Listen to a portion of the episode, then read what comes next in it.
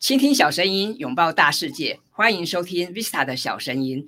那在今天的节目里，很高兴为大家邀请一位特别来宾啊！这位特别来宾是我的多年的好朋友秦正佳先生。那说到秦正佳哈，这个其实有些人可能知道他的名号。那么等一下我就会请他来跟大家自我介绍。那我想先请这个正佳跟大家打个招呼好吗？哎，大家好，我是秦正佳。那我现在在那个。某一家科技大学哈，担任行销的文案讲师。那我平常的话都是在担任高科技、高科技界的翻译文章，那也会做一些行销文案的那个外接案例、外接案件这样子。好，那这个郑家其实过去哈是在媒体跟公关产业都非常活跃嘛哈，那现在比较是这个自己是当讲师，然后也也自己接案嘛哦。那这个呃我知道郑家其实除了对于内容行销哈有一些造诣之外，他对于简报哈可能也有自己很独到的看法，所以我想今天我们就邀请这个秦郑家来跟我们聊聊要怎么样设计这个引人入胜的简报，因为我想不论是大学生哈或者是上班族，我们都有很多的机会要做简报，但是我想很多人也在做简报。的时候也感到很苦恼哈，不知道要怎么样去设计啊好的简报。那当然，一个好的简报不只是这种美观而已，它其实可可能要考量的因素非常多哈。所以我想就请郑家来跟大家聊聊哈，有关于简报设计的一些事情。那首先请大家来聊聊，就是这个简报设计哈，你觉得最重要的三件事是什么啊？其实简报设计啊，我想大家通常都会看到，就是说哇，可能在那个 YouTube 上面呐，或者是你在网络上常常可以看到那种设计到真的是吓死人的，看起来像动画一样的 PowerPoint 啊，然后看起来哇什么飞来飞去，然后这个跟电影一样的这个效果。那我想其实以不管是以同学们呢，或是刚出社会的上班族来说，呃，这些其实都不是重点，就是说你不应该把你的精力通通都花在。这个要它让它非常非常的美观上面的，其实对你来讲其实是时间的浪费，因为最重要的就是我们呃要提到说，你最重要的三件事是什么呢？那第一个就是你要确定你的对象是谁啊，你要跟谁讲，然后接下来才会是说，哎，你想要怎么讲，哦，最后才会调到说你要讲什么东西，因为如果这三个东西你不确定的话。那接下来你做什么事情？就说你做再漂亮，然后再华丽的简报，其实看起来都很呃，怎么讲？文不对题。那这是 Visa 老师经常讲的。那你要有中心主题，然后你才有办法去发挥这样子。所以你看，我们做简报跟写文章是不是有类似的地方啊？你看我们写文章，我们也提到说，一开始要先设定你的目标受众啊，对不对？然后要先去勾勒你的主题呀，对不对？没错，因为比如说像我们一开始讲到说，那你要跟谁讲，对不对？那如果今天你可能是跟你的同学简报，那你也可能是跟你的老师简报，你也可能是跟你的呃上班的主管简报，或是跟你的客户简报。那根据你不同的对象，你其实根本要准备的东西就完全不一样。你不可能一份简报啊，然后就呃。适用于所有地方，然后一个模板走遍天下，那基本上没有这么好的事情。那像这么简单的事情哈，嗯，哦，真的没有，真的没有这个东西。那个呃，我们讲有一个形容词是说，大家说见人说鬼说人话，见鬼说鬼话。但是在简报的话，它不是说呃见人你就一定要说人话，你要看什么人呢？比如说你跟同学讲话，对不对？那你跟老师讲话，你的态度会一样吗？你的内容一定也不一样。然后今天你跟主管简报，然后或是跟你的客户简报，你的态度也不会一样。那这个东西都会决定说你的简报的风格，对不对？那你是要做非常的活泼呢，还是做非常的沉稳呢？那你是要给男生看呢，还是要给女生看，对不对？比如说给我们呃这种中年大叔看。你可能要做比较商务性的、比较沉稳的简报，可是如果你先做给同学看，呃，大家都二十几岁，对不对？那你所以你不可能去做一个很严肃、很死板，然后呢，呃，看起来一点都不吸引人的那种条列式简报啊，这不太可能啊。所以我们最好都是说，你先确定说我这一份简报到底是针对谁？那刚好就之前呢，我有一次在上课的时候，有一个学员问说：“哎，老师老师，那我常常要面对那个不同的客户，可是我们都要做公司的简报，就是可能你要去做呃对客户简报的时候，你有一个部分一定是公司简介，对不对？这个大家都会做。那问题是说，他说那我应该怎么做好公司的简报呢？那我的答案都是。”你不是一套固定的哦，你每次都要调。那这个答案呢，其实让很多的呃学员们哦都非常的讶异。他们说：“哎，我不是应该调一套最好的简报出来吗？”其实根本不是哦。比如说你今天要去提案，对不对？那你提案的对象是谁？你今天如果提案的对象是制造业，对不对？那你就要把你们公司在制造业方面的一些专长、一些时机啊。这个个案通通要拿出来，对不对？不是只介绍说，哎，我们是民国几年成立，然后呢，啊，我们呃会做什么什么什么？因为客户关心的不是这个东西，客户关心的是你可以对我有什么帮助，所以你应该要把你之前好公司之前在这方面，比如说今天对制造业，制造业有很很多啊，那有一般的制造业。那我也可以是高科技的制造业，对不对？那我也可以是做电机的、做模具的，那个制造的呃每个案例都不一样。所以你在做自我介绍、公司介绍的时候，你就应该要把这个专长拿出来。那如果今天你是对服务业，对不对？你是对美容美发呢，还是对食品呢？对不对？那你就应该要把你在这方面的专长跟经历跟你的案例拿出来。你有没有发现，就变成说，你看，这真的就是见不同的人说不同的话，所以你不可能一套公司简介，你就要很完整的涵盖所有所有的简报面向，那是不可能的。那你看，光是一个公司的简介哦，就可以做到这么样的多样化。那如果你是今天用在是自己的简介上，什么叫自己的简介？就是可能我要去应征，对不对？我的履历。甚至是有些同学们可能呃考大学，现在准备学习历程，对不对？那你要准备的东西也是一模一样。你有对这个呃学校有做彻底的了解吗？你有对这个系做彻底的了解吗？那你为什么想来念这个系，对不对？我想老师们、教授们关心的都是这个东西。然后你的公司的主管跟人资主管关心的也是你的专长跟我这个职缺。上面有什么样的交集点，所以我们其实都应该要特别特别注意，说我到底要跟谁讲这样子哦。所以没错哈，所以除了说要注意这个目标受众的设定哈，那个目的也很重要嘛，对吧？对，那我们。接下来想问问看哈，那这个我们刚刚提到最重要的三件事嘛，那接下来就是要怎么样设计吸睛的简报，因为我们都希望说这个简报我们花了很多时间去做，然后大家会喜欢看嘛，会能够有一些共鸣。那这边这个郑佳老师会给我们一些建议啊。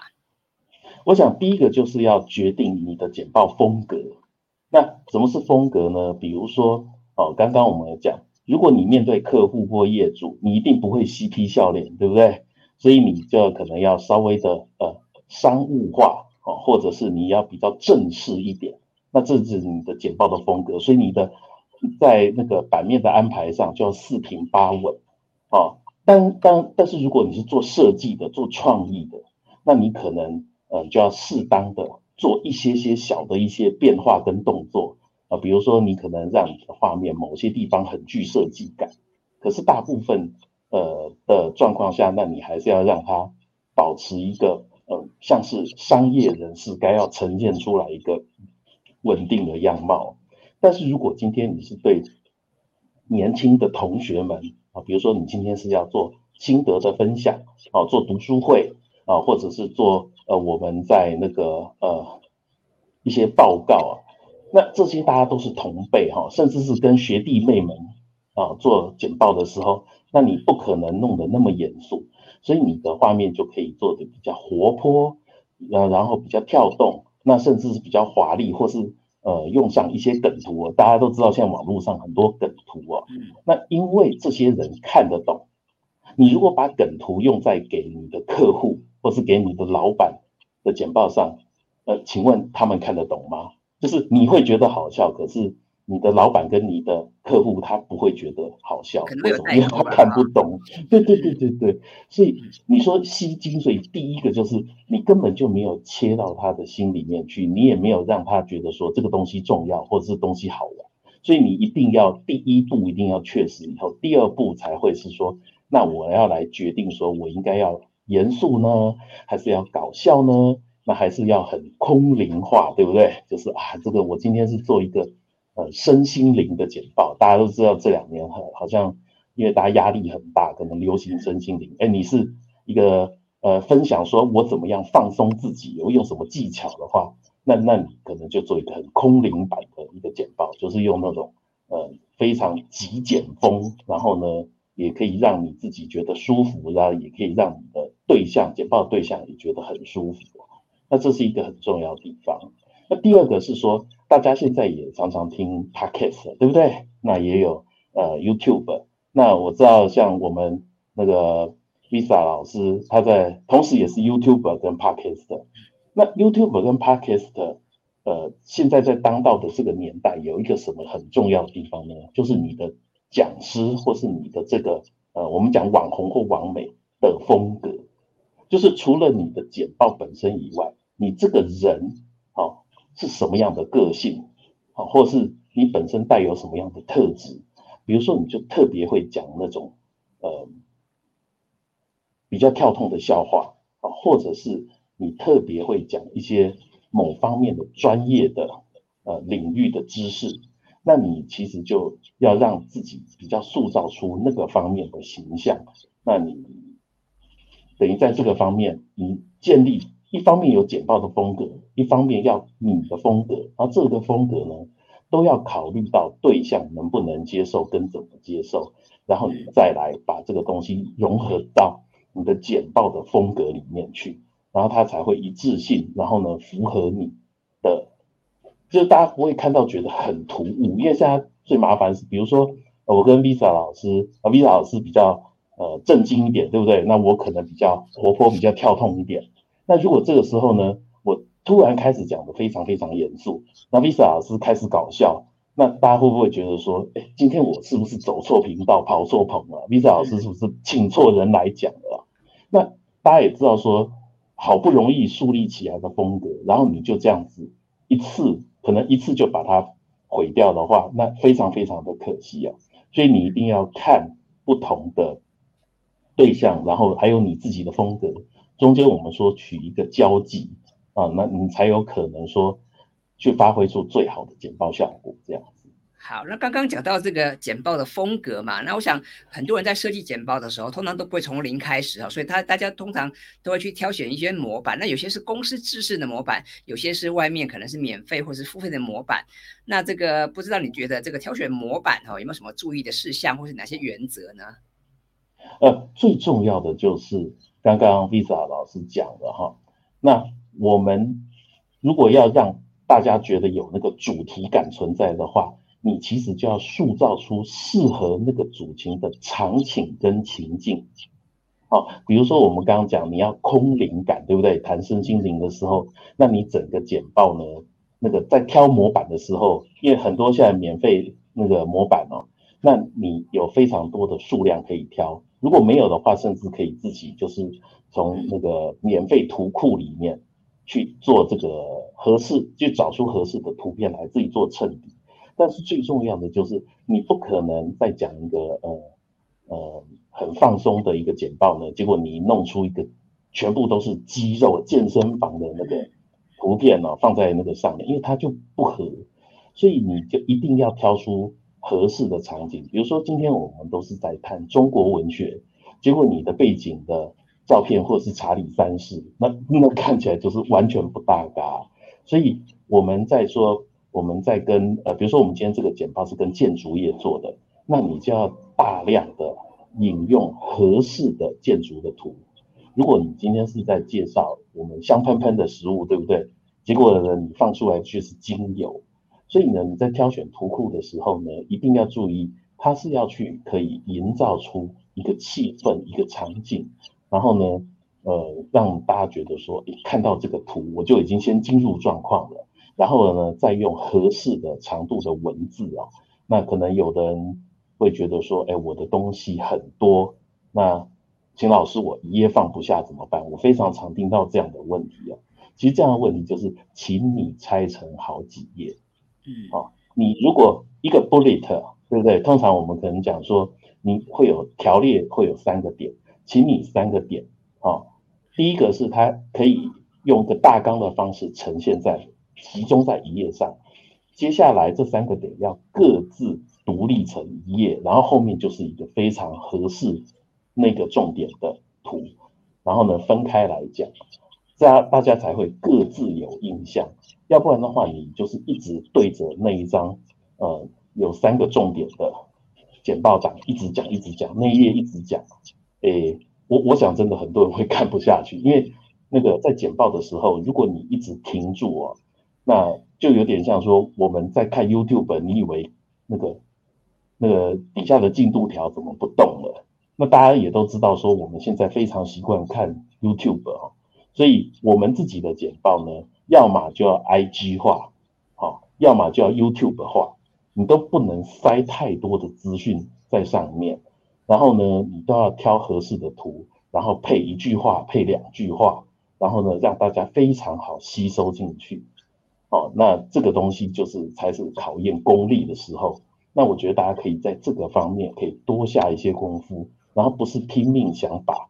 所有的资讯都塞在同一个页面上，或是塞在几个页面上，我想那个是，呃，以大家现在的时间跟精力跟集中度来讲，是很难很难去吸收进去的。那如果你做一个简报，结果大家都没有办法接受到这样的讯息，我想非常可惜了。所以请大家，所以像这个简报的设计哈，有时候其实不不只是这个加法的哲学哈，有时候反而是减法的哲学，对吗？哈，没错，嗯。好，那最后哈，我想就请郑佳老师来跟我们分享一下，有没有一些设计简报的一些不错的资源啊，或图库啊等等相关的讯息可以推荐给我们？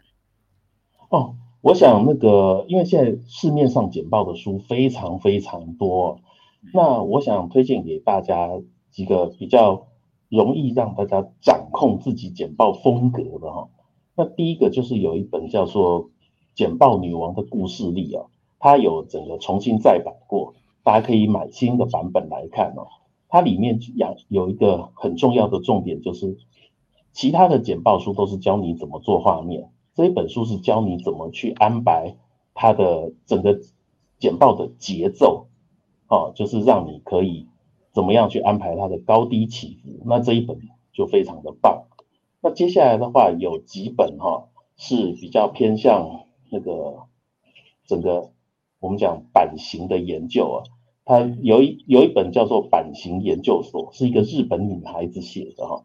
她有陆陆续续一共出了三本，那大家那个可以去看她的书里面呢，它一个特色就是 before after，你可以去看哇，之前有一个做可能范例是做的很不好的，后面再看说，诶，他会解析我应该怎么改，然后有一个 after，那你就可以看到被改完的一个结果。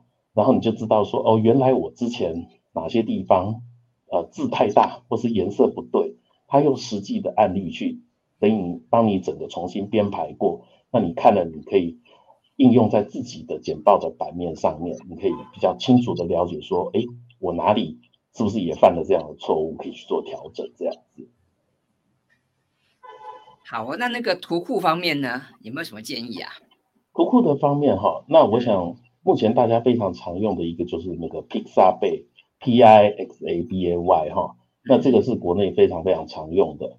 那但是它有一个缺点是说，嗯，它比较多西方的面孔，好，但是它就是那种情境图，比如说你要找什么圣诞图啊，呃，或者是找那个接下来新年的这种情境哈，它这方面的图非常多。那如果你是要找东方人面孔的免费图库的话，我会建议大家去那个 Pakutaso P A K U T A S O dot com 啊，这个是日本的一个网站，它也是免费图库，可是它里面就有非常大量各种不同的人物的造型跟情境，大家可以在这边找到，呃，因为日本人跟台湾人的脸长得比较像，可以从这边去找一个合适的搭配，没错没错。好，那之后我们再把这相关的讯息哈，把它放在 show notes 里面。嗯，好，没有问题。好，那刚刚讲到书嘛，对不对？我今天刚好说到一本这个曾培佑老师的新书哈，叫做这个表达表达吸金哈。因为我想这个简报哈，其实也是想沟通传达嘛哈，所以我觉得这本书也可以去看看。就是说，其实呃，曾老师讲说，表达不是一切哈，却影响一切。我觉得这句话也讲的蛮好的。那我们今天很开心呢，就要到这个秦正佳老师来跟我们分享这个他对于简报的一些看法。那我觉得印象最深刻的是。秦老师讲说，这个设定简报哈要有三个步骤嘛。第一个是什么？你要对谁讲，对不对？然后再来是你想怎么讲啊？然后最后是你想讲什么哈？那我觉得如果说我们能够循序渐进的话，应该是不错的，对吗？没错，就是说大家一定一定要先记得你要跟谁讲，好，这个东西没决定，后面两步都没有办法动。嗯嗯。对我，我想以往很多人做简报哈，就是可能就是马上啊把电脑打开呀，然后就开始 Google 搜寻，然后开始找资料啊，哈，那个我想这样的做法可能不见得很合适了哈，所以我想今天我们很开心可以邀到秦正佳老师来跟我们分享怎么样做一个这个引人入胜的简报哈。那我想我们很很需要去了解说这个你的动机是什么，还有你的这个目标受众是谁，我想我们都要先想清楚，这样子你做出来的简报才能够比较符合你的需求，也能能够打动这个对方嘛哈。我想这个是简报的一些基本的原则。那很开心，这个今天能够有这个机会来邀请秦正佳老师来上我们节目。那当然，我希望之后还有很多机会可以邀请老师一起来分享，因为我知道秦老师有很多的宝哈，所以我应该多帮帮大家挖挖一些秦老师的宝。因为比方说像这个老师在公关呐，在媒体甚至在内容行销这边有很多自己的一些啊研究，还有很多自己的一些这个专长哈。那我想应该有机会多邀请秦老师来跟我们大家分享，好吗？没问题，假如说帮得上大家的忙的话，也希希望呃这些内容哈，大家有机会可以吸收的进去，对自己有所帮助，这样子。好哦，那我们今天的节目就到这边告一个段落哈，进入尾声。那希望大家会喜欢我们今天的节目。那如果你喜欢这个我的节目的话，欢迎你在这个 YouTube 帮我们订阅，还有就是帮我们在 Apple Park 打五颗星。那么我们下次见喽，拜拜，拜拜。